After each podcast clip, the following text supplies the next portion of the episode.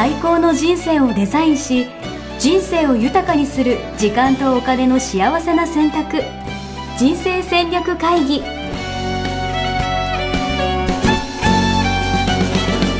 の番組は将来の仕事やお金人生にもやもやと不安を抱えている皆さんに元資産運用のプロキャリアとお金の戦略を同時に考える人生デザインコンサルタントの高頃もさあやが過去5年間延べ1700人の人生を望む形で豊かにしてきたメソッドを時間とお金の選択という切り口からお伝えしてまいります。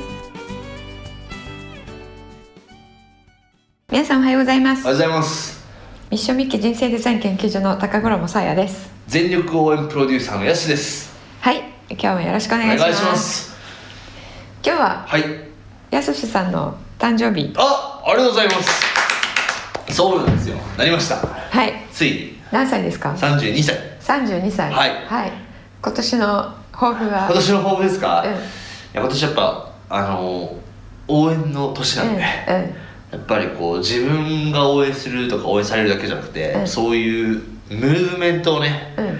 世の中にこう作っていきたいなと。うん思います。はい。じゃあますます応援にはい。こう力を入れていく。入れてもう今応援しないでいつ応援するんだっていうことでなんかそのオリンピックとか見て感動したで終わるんじゃなくて、うんいやじゃああなたは何頑張るのっていうことで、うん一人一人がこう挑戦できるような、なんかムーブメントを作りたいんですよね、なるほど。それで今全国回ってるんですよそう。ね旅をしながらですねん待ってて、次これからうん？関西とか関西。九州とか。九州。はい。で2月にはまた北陸とかね。2月北行って陸3月11日までにだからあと2ヶ月か、うん。で47都府県回ってね、うん。やるという。3月11日までに47都道府県を回る、はい。そう。今素晴らしい。去年の段階でうん。四国と東北うん。と東海もちょっとは回ったんで、えー。はい、またここから。なるほど。じゃあ皆さんあのじゃあやすさんに会うにはどうしたらいいですか？フェイスブックとかでメッセージとかしていただけたらですねなるほど。会いに行きますよ。なるほど。会いに。あなたの街に。あなたの町に。32歳のやすしが行くんで。なるほど。じゃあちょっと私も1回か2回便乗することもあすごるかもしれませんが。い。いいですね。行きましょちょっと2月の北陸は寒いな。う寒いっすよね。そうなんだよね。あったかい時がいいそうなんですよ。ちょっと沖縄とかも挟みながらね、うん、行きたいとそうです思いますんでね。うん、はあの呼んでいただいたら。い、は行きますね。行きましょう。ですね。よろしくお願いします。はい。はい。じゃあえっ、と今日ははい、あの先週ね、うん。えっ、と2020年のうん。旧世紀学とはい。えとからちょっとどうなるかなっていう潮流をと生き方はをお伝えしましたけれども、えっ、と今日は社会情勢、社会情勢経済情勢。はい、はい。はい。ですね。でもなんか私わかりますよ。うん。あの金星だから、うん。なんだっけその旧世紀学がね、うん。だから儲かるんじゃないですか今年は、うんうん。右肩上がり。素晴らしい。ありがとうございます。はい。だから今のうちにみんなねそれあのどポートフォリオを。どっかでさやさんに聞いたって言わないで はい。はい。全て株に変換してみんなで儲けましょうという、なるほど。はあのそうですねあのじゃあちょっと真面目な話 いきたいと思いますけれども、はいお願いします。はい。結構ね、うん。えっ、と2019年はね、えっ、と最後まで上がってきたっうん。ていう年だったんですけれども、はいはいは2020年は、はい。まあ、どうなるかっていうことですよね。で2019年の上がり方っていうのが、あのまあえー2018年の末にうん。とてもたくさんリスク要因っていうのがあって、えーとまあ、不透明要因はいはいはいですよね。それがあって、えー、とそれがこう重しを乗っけていた状態だったんですよね。でそれが2019年中にうん。こう一個一個取れていった。っなるほどなるほどなるほど。ていうので、うん。まあ、それがあるからうん。それが心配でうあのあまりちょっと上がっていなかったのでうん。それが取れたのでうん。上がるようになったっていうのが上がったえー、一つの要因例えば、えーと、米中の、えー、貿易、えー、摩擦、うん、そうですよね、うん、あれが暗い影を落としていたのであれがね途中からあの合意が進んで、うん、であの12月に、えー、第1フェーズっていう合意がされて、それでまあ安心感が広がっていったっていうこと、はい、あと、えー、英国の EU 離脱ですよね、ブレクシット、っていうのもあの懸念されていたんだけれども、それもだんだんこう剥がれていきましたとなくなっていきましたということでこの懸念がなくなったっていうのが一つ、うん。でもう一つは、はい、あの米中の貿易戦争が実は最後のこの株高に、うん、えー、プラスに働いたっていうのがあるんですけれどもなぜかというとあの貿易戦争が激化したら世界経済は景気後退に入るというふうにみんなが思い始めた。なのでトランプさんが、えー米国の、まあ、中央銀行と言われている FRB に、えー、利下げをしろ利下げをしろってすごい迫ってたんですよね。でえっと、それまでは、うん、えー、米国の、うん、えー、FRB は利上げをしてた、で利上げってあの経済にマイナスなんですけれども、うん、で利下げが経済にプラス、まあ血を投入するみたいなもんですね、お金がよくより多く回るってことですよね、うん、そうですそうですでそれが、あの予防的利下げって言って別に利下げしなくてもいい状況なんだけど貿易戦争がどうなるか分かんないので、保険的というか、予防的に、えー、前もってお金投入しておきますっていうことで、利下げを3回やったんですよね、うん、2019年中に、それで延命されたっていうことがあります、素晴らしい、うん、なので、あのもしかしたら、トランプさんはそれをこう狙ってやってたのかなっていうこう利下げをさせるためにみたいな。そうそうそうそう,、まあ、もしかしたらというよりは、まあ、狙ってもともと狙ってやってたんですけれども、まあ、最初の頃ね保護主義、えー、として叩かれてたんですが、あの著名なエコノミストとかに、そんな経済学的にね、あの貿易を、えー、進行しないで、えっと、一国の、えー、経済のことだけ自分の経済のことだけ考えている保護主義っていうのは、あの全全体の経済によろしくないし、うん、あなたの経済にも良くないですよと、それ分かんないでやってるのバカじゃないっていうふうにみんなに言われていたんですけれどもあのもしかしたら、えー、その時から、まあ、バカって言われるの分かっているんだけど、ここでちょっとこうやばいよっていうふうに持っていったら、うん、えー、利上げではなくて利下げに転ずるのでで実際に転じてもらいましたと、うん、そうすると、うんその、えーまあ、金融緩和っていうんですけれども、うん、金融緩和でこう入ってきたばらまかれたお金によって、うん、えーとまあ、株価はまず支えられる、うん、で株価が上がっている限りは、人々は、あの景気後退懸念っていうのは、あのしないので、まあ、これ走行したっていう感じになってるんですよね。うん、それが現状。現状、はい、そうなので、うん、えっと、今の、えっとまあ、2019年の株高っていうのは、うん、その金融緩和でばらまかれたお金が作ってきたもので、うん、実はあんまり実情がついてきてない。えこれあれですか？バブルってやつですか？うん。なるほど、うん、ついてきていない。期待先行っていうんですけども期待があって、えっとあの株が上がっていってるっていう、で企業の、まあ、株っていうのは企業が発行するので、企業の実力とこう並行して上がっていくものなんですけれども、企業の実力は、えー、並行なんだけど、株だけ上がっているっていう状態。やばいやないですか。なのでそうなんです。期待先行の、えーあの上昇相場っていうのは期待が剥がれたら落ちる。のであの、まあ、危うい状況にはある。なるほど、うん、なるほど。そうなんです。なんかこう2020年といえば、うん、まあ、それこそオリンピックとかがあって、うんうん、オリンピックとかがやるまでは、うん、すごい期待がいっぱいなんか蔓延するのかなとか思うんですけどそんなことないんですか？えっと、オリンピックまでは日本経済大丈夫だよねって、うん、あの特に何ですかにわかにわか なんとかの人たちが言って、はい、まあこれ3年前ぐらいから言ってるんですけれども、はい、あのあんまりオリンピックって関係なくて、えー、あのそれよりももっと、うん、あの。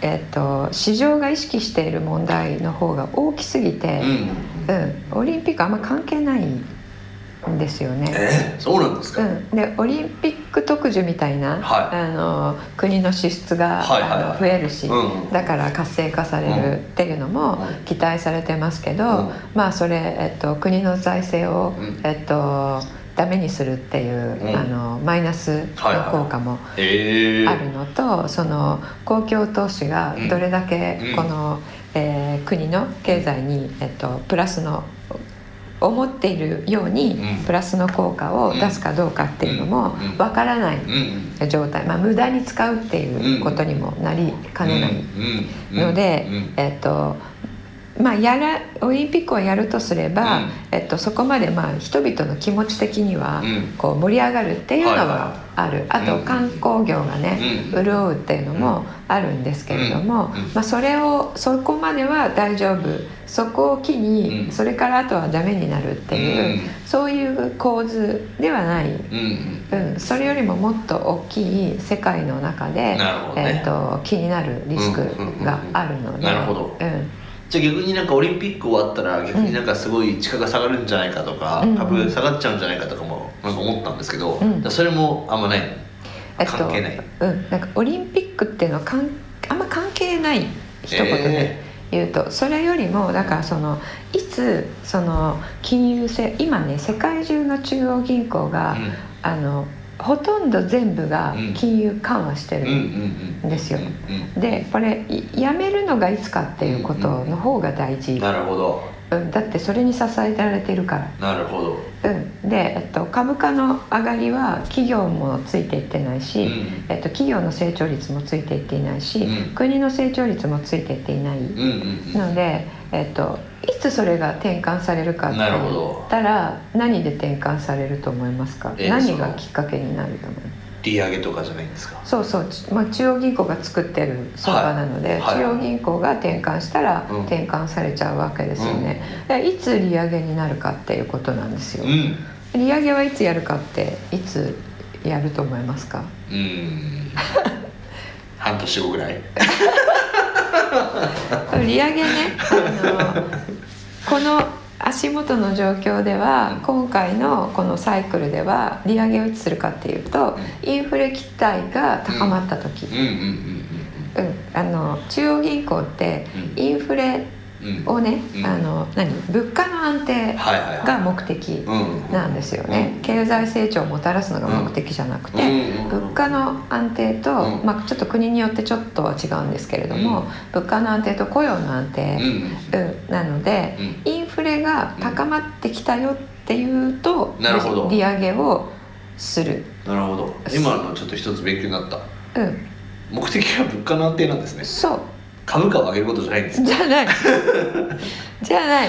なるほど。じゃあ全然ない。はいはいはいはい、はい、で株価が下がっちゃうと、うん、そういう方にも影響があるので、うん、今って、うん、今みんな株価見てるから、だから今株価を見てるんだけれども、株価を支えるのが中央銀行というふうにね思われちゃってるでしょ今。う。んなんかそんなイメージがあった。うんそうですよね、うん、彼らが動いたらね株がそれに反映したりするので、うん、あの違うんですよ目的は、うん、じゃあいつインフレが高まるかっていうことなんですけど、はい、今まで世界中でインフレは全然高まってなくて、圧力もありませんでしたと、うんでインフレの一番最初のえっと何？兆しっていうのは、うん、えー国債の利回りなんですけれども、まあ、それが上がり始めるっていうところですよね、まあ、あと,、えーと、物価指数とかもあのに出てくるんですけれどもその最初の、えー、兆しっていうのが国債の利回りに出てくるので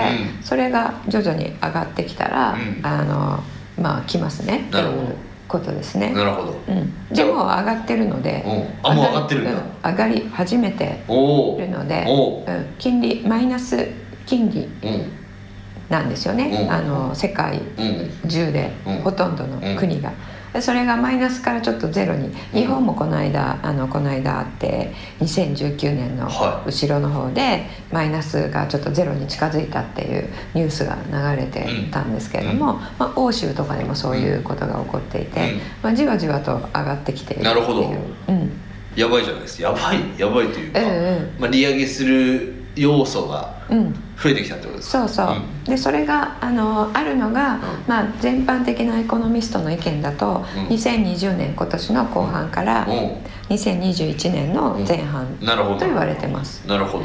うん、っていうことはその頃にインフレが高まるのでその前から、えーやっぱり先手を打ちたいわけなので、利上げに転ずるっていうのはどっかで出てきていてそうするとあの逆に動くっていうことになるんですよね。なんか、えっと、利上げするってことは、うん要はその流通するお金がうん少なくなって、うんうん要は株価的には要は下がるってことですよね。そうそうそうそう下がる。ってことは我々はうん債券とかを買っとけばいいんですか、あえー、とそうですね。あの株だけ持っていると、うん。株が下がった時にもろにその影響をうん。受けてしまうので、あの株と反対の動きをするものっていうのを買っておくっていうのは分散っていうはいはい。言いますが、うん、それはいいですね。あと日本だけ持っているんではなくて、世界の、うん。えー、と株と債券に投資をするっていう。うんあとは株が落り落ちる時にこう持っといた方がいいものって何ですか？不動産はどうなんですか？うん、あの不動産は、えっと株と違う動きをしますけれども、えーうんざっくり言うとシクリカルって、えっと経済の、えー状況と一緒に動くので、はい。不況の時は落ちるし、はい。はい。好況の時は上がるし、なるほど。っていう意味では株と一緒。あの株と一緒なのであの大きく分けると。あうんわかりました。金ですね。金はあのインフレの時に、えっと威力を発揮しますよね。うんうんうん。うんうん、インフレがこれから、うん。まあ、今まではあのインフレが上がるなんていうことは、うん。特に日本では、まあずっとデフレサイクルと言われ続けてうん。なかったのでちょっと想像がつかないかもしれないんですけれども、えー来た時はちょっと大変。えー、でも要はインフレにならないようには中央銀行は頑張ってるってことですよね。うん、インそれが利上げするってことですよね。でインフレと株価とどっちを取るかになっちゃうでしょう。インフレ高めたくなくてう利上げしたいけど、うん。利上げしたら株価には冷や水なので、その辺どうやってやるかっていうと目的はうん。さっき言った通り、うん。株価の安定ではなくて、物価の安定が目的なので、まあ、普通に考えたらうん。物価の方を優先しますよね。うん。なるほどうん。ね、だいぶ分かってきました、うん。とりあえずみんな金を買っとこうってことですね。はいうん、あの何を買うっていうのはさておき。その世界のね、えーとはいこの社会情勢経済情勢がうん。今どうなっていて、うん。どこに向かっているかっていうのを知っとくの大事大事。ですよね。めっちゃ大事ですね。うんうんうん。こういうのはなんかでも具体的にじゃあどうしたいどうすればいいのみたいなことをみんなね結局思うわけですよ、うんうんうん。そうですね、はい。その後ですよねそれはね。ううん。んうんそれは、えっと、投資戦略会議で、え投資戦略会議、ーうんうん、お伝えしていますので、は 私が1年に1回か2回やっているものなんですけれども、うん、それを、えっと2月に、えーやる予定ですので、いいですね。うん、それぜひ来ていただければと思いま。ですそこに来たらその今日みたいな話とかもあって？うん、もっと詳しくはして、えっと、何に投資をしていく、えーのがいいのかなっていう話も、えー当然しいますので、おうん。いいですね。ぜひ皆さん投資戦略会議チェックしてみていただければ。メルマガとかで流れるんですかね？そうですね、はあのコーチングメールではい。させていただきます。なるほど、うん。ありがとうございます。はい、であのトランプ大統領がね、弾劾裁判、はえー下院を通過しちゃいました。いうんから、うんあと上院がうんあの、通過すれば、えー弾劾されちゃうっていうことなんですけど、ううん。ん、そうそう。それ上院やめなきゃいけないってことですか？そしたら。えっ、と裁判なのでねそれに、えーよりますが、まあ、あのどうなるかって感じですよね、まあ、それリスク要因なんですけど、うんえまあ、上院は、えー通過しないだろうと言われていますが、うもし仮に、うん。あのそれで不利になって、うん。大統領選が今年ねありますけれども、うん。不利になって、えっと民主党の人が、えー大統領になるような場合には、うん。民主党の人たちってあの人権問題とか、あのやんや言っているので、中国にちょっと当たりが強くなるんですよね。うん。そうするとうん。あの米中の今の貿易戦争うん。あのもうちょっと違った様相になると。なるほど。うん、それで、えっと、法人税の減税っていうのをトランプ大統領ははい。2017年にうん。大幅にやったんですけど、うん。それも、うん。あの気に食わないなるほど。ので、うん。それをやめるかも。おうおう。って言ったら企業にマイナスなるほど。ですよね。そうすると企業の収益の伸びっていうのが、うんうん。あの伸びず。うんうんうん。で株価上がっていたのうん。はそれ反映して下がるってこれもリスク要因になるんですよ。なね。なのでオリンピックよりはうん。そっちですよね、なるほど。うん、そっちの方が大き。いオリンピックオリンピックうるせえよって感じですねじゃあうね。うそうそうそう。そうそう。プラスにもあんまり効果ない、はいはいはい。うん、と思うし、まあ、詳しくは今日は言わないんですけれども、うん、それよりも大きいの。は、まあ、日本は世界の一国。うん。一国。うん。部分国ですから、うん。うん。日本の状況だけでね、うん。日本の、えー株価は決まらないので、うん。まあ、世界を見てその中の日本どうなのかなっていうふうに見るっていう。なるほことすごい大事だと思います。どいいですね、うん。まずは世界からね大きいところからそうそうそう状そう。況を把握してってことですね。そうそう。ん。でそれでは今日の話だけでもだいぶなんかこう整理されたというか。うん、どうなんですかね。分かったかな、うん。あの書かないでね喋って言葉だけだったらね。うん。言葉だけなのでちょっと、うん、あの入らなかった方もいらっしゃるかもしれないんですけれども、はでもこういうのなんていうんですかこれなんていうんですかブログみたいなうん。記事みたいなのも書いてるんですよね。そうですね、うん。はい。これは公開はしていないんですけれども、はあの依頼されているところに送っているものなんですが、あのまあこれこういうことをね、うん。あのずっとウォッチしているので、うんうん。えーまあ、それを皆さんにシェアしてるっていう感じで、まあ、年に2回ぐらい、うん。えー投資戦略会議をお伝えしているんですけれども、うん。これなかなかね、うん。あのコーチングメールで私あんまり経済のことを送らないんですが、あのお伝えするのが難しいんですよね。まあ、みんなアホばっかりですからね。いやいや。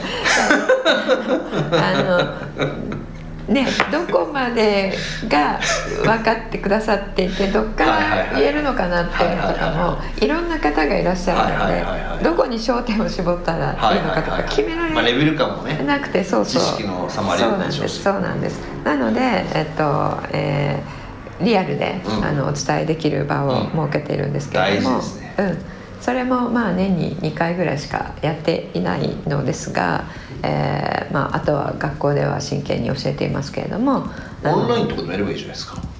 オンラインあのオンラインアカデミーでは、はうん、あのお伝えしていいます。おなるほど。だからじゃあ極論地方の人とかでも。そうですね。オンラインアカデミーはねあのこういうことを私がバーッと喋って、うん。えっと、分かっていただける知識を入れることを最初にやるので。基本のところからそうですね。土台作りからですね。はい、はい、それあの、えーそうですね。聞いていただいて、うん。で投資戦略会議来ていただけると、うん。あのめっちゃいいですね。はいどういうふうに戦略立てるかっていうのをね、うん。あの分かっていただけると思います。わかりました。ありがとうございます、はい。いいですね、まあ、2020年楽し楽しさしかないですね。楽しさしかないですかね、はうん。まあたくさん上がったので。い、まあ、ここから先どうなるかみたいな。そうそうそう。うん。だからそれをね、うん。あの考慮してうん。投資先決めること大事なんですよね、うん。うん、うまあ山にありますからね。そう。景気っていうのは。そう。なるほだから上がるとか下がるとかどっちですかっていうんじゃなくて、うんうんうん。あのどっちの、えー道筋に行っても、あの大丈夫なようにうん。作っておくっていうことですね、どいいですね。はい。ありがとうございました。はい。はい、ということで今日はそんな感じですかね。はい。はい、じゃあまた次回ですね。おはい会いしましょう、ありがとうございます、はありがとうございました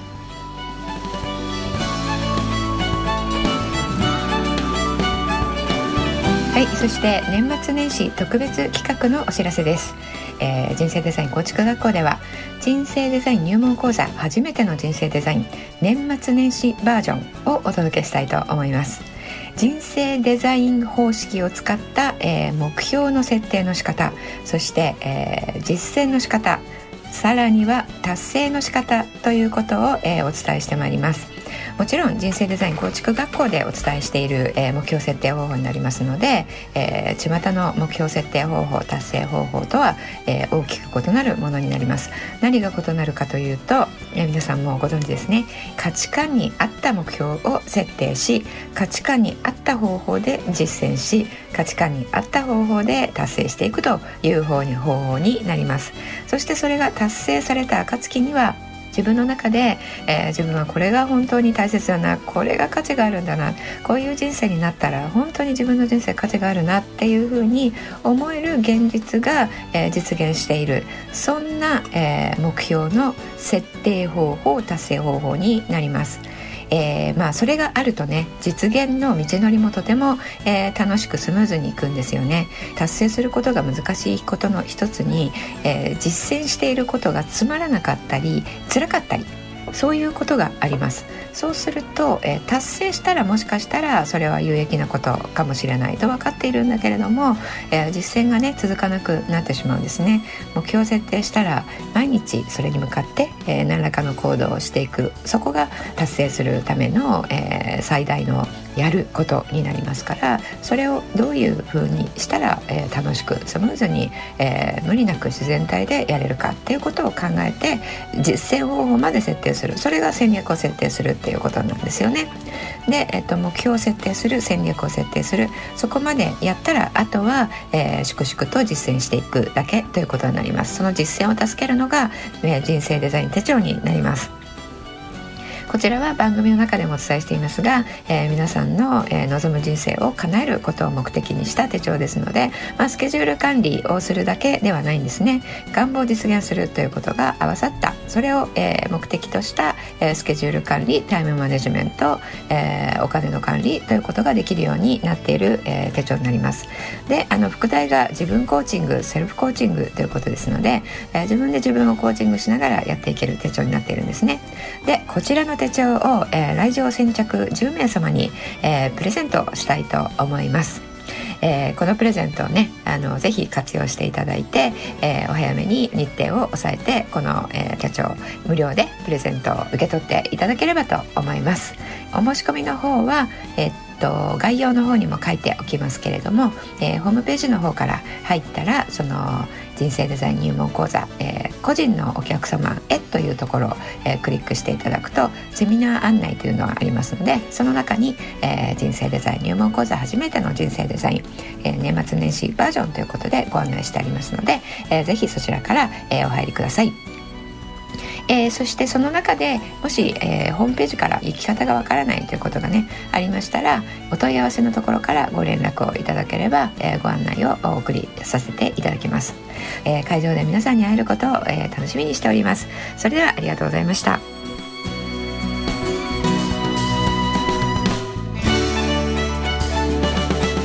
ホームページではキャリア形成と資産形成を同時に考える人生デザインに役に立つ情報をほぼ毎日アップしています。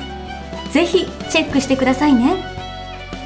ホームページの URL は http コロンスラッシュスラッシュミッションミッケ .com またはミッションミッケ人生デザイン研究所で検索。